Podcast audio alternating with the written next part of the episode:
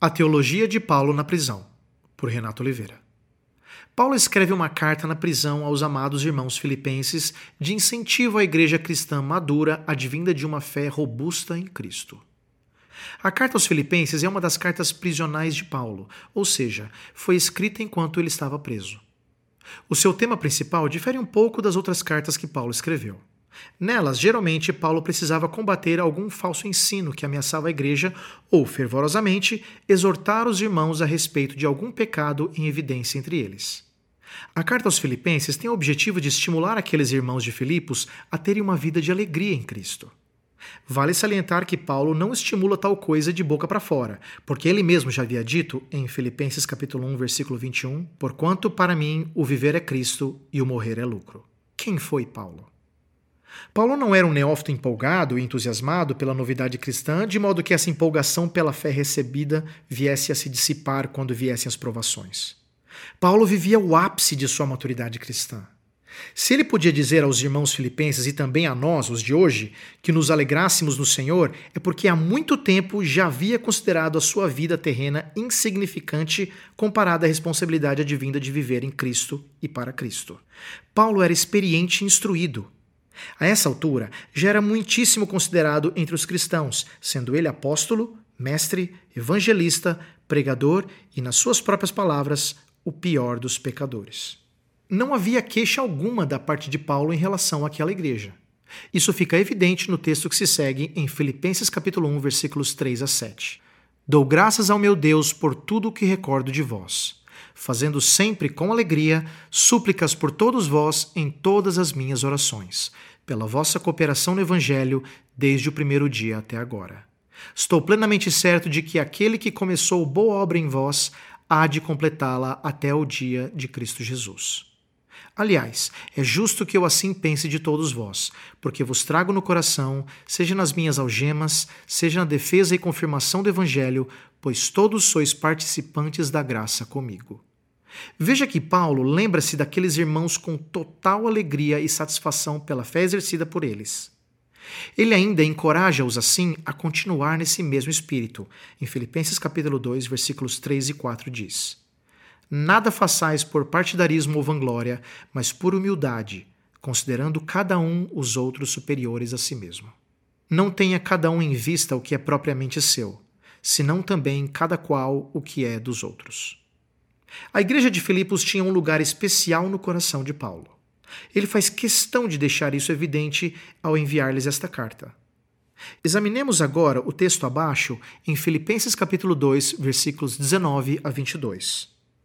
Espero, porém, no Senhor Jesus mandar-vos Timóteo o mais breve possível, a fim de que eu me sinta animado também, tendo conhecimento da vossa situação.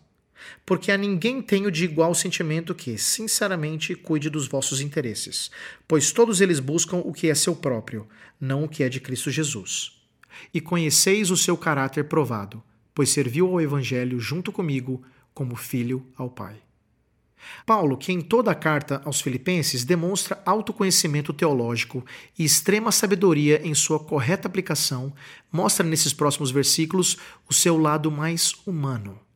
Digo isso porque podemos cair no erro de elevar Paulo além do que ele realmente é. Paulo é um miserável pecador salvo pela graça de Deus, igual a você e a mim. Não podemos agir com partidarismo dizendo, como alguns na época, sou de Paulo, sou de Apolo ou eu sou de Cefas.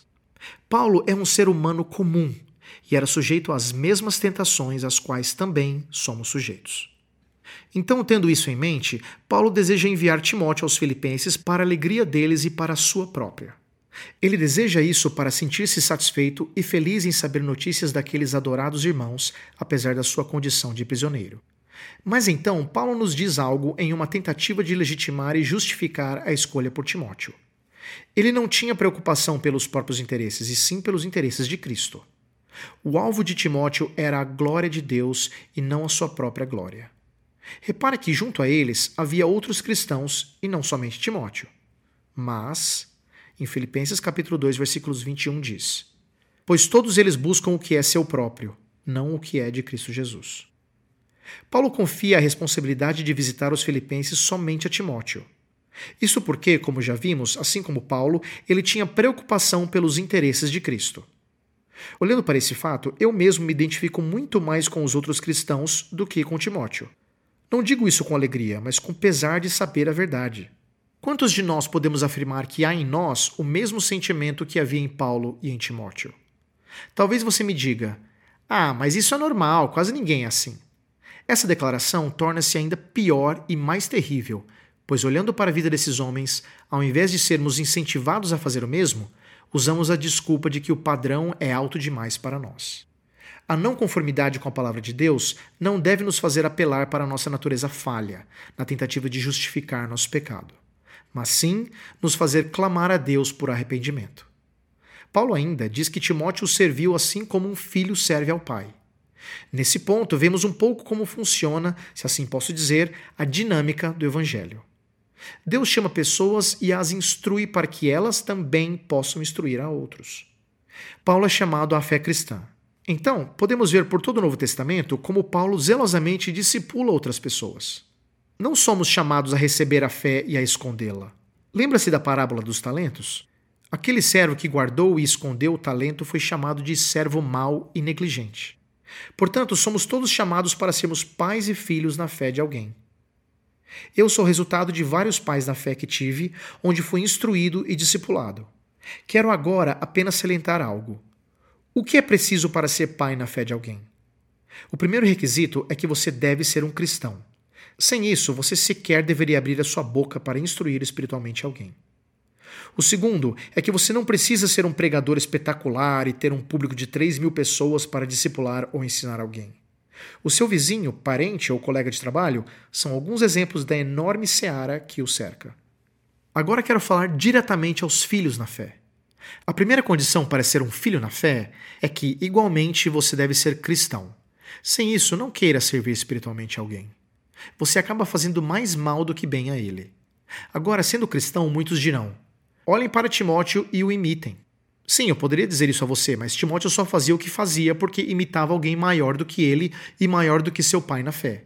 Ele imitava o próprio Cristo, o Senhor de sua vida.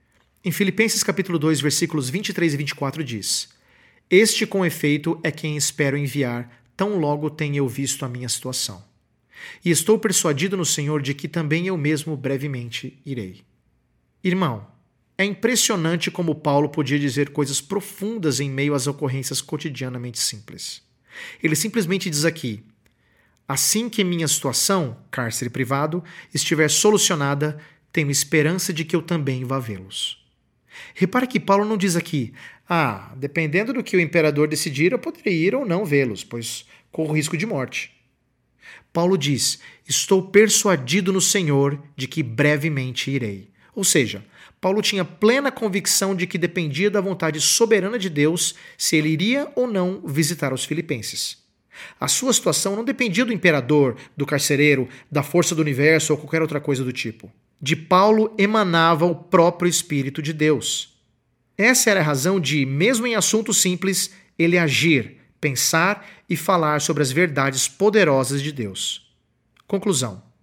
Antes de terminarmos, reflita na resposta a essa pergunta. Você crê em Deus de modo que, mesmo estando em grande dificuldade, ainda se preocupe com o próximo e se alegre em Cristo, assim como Paulo fez? Você gostou deste post? Então compartilhe essa mensagem com seus amigos, sua igreja e familiares. Coloque o seu e-mail no nosso blog para não perder nenhum post. Siga-nos no Facebook, Instagram e Twitter.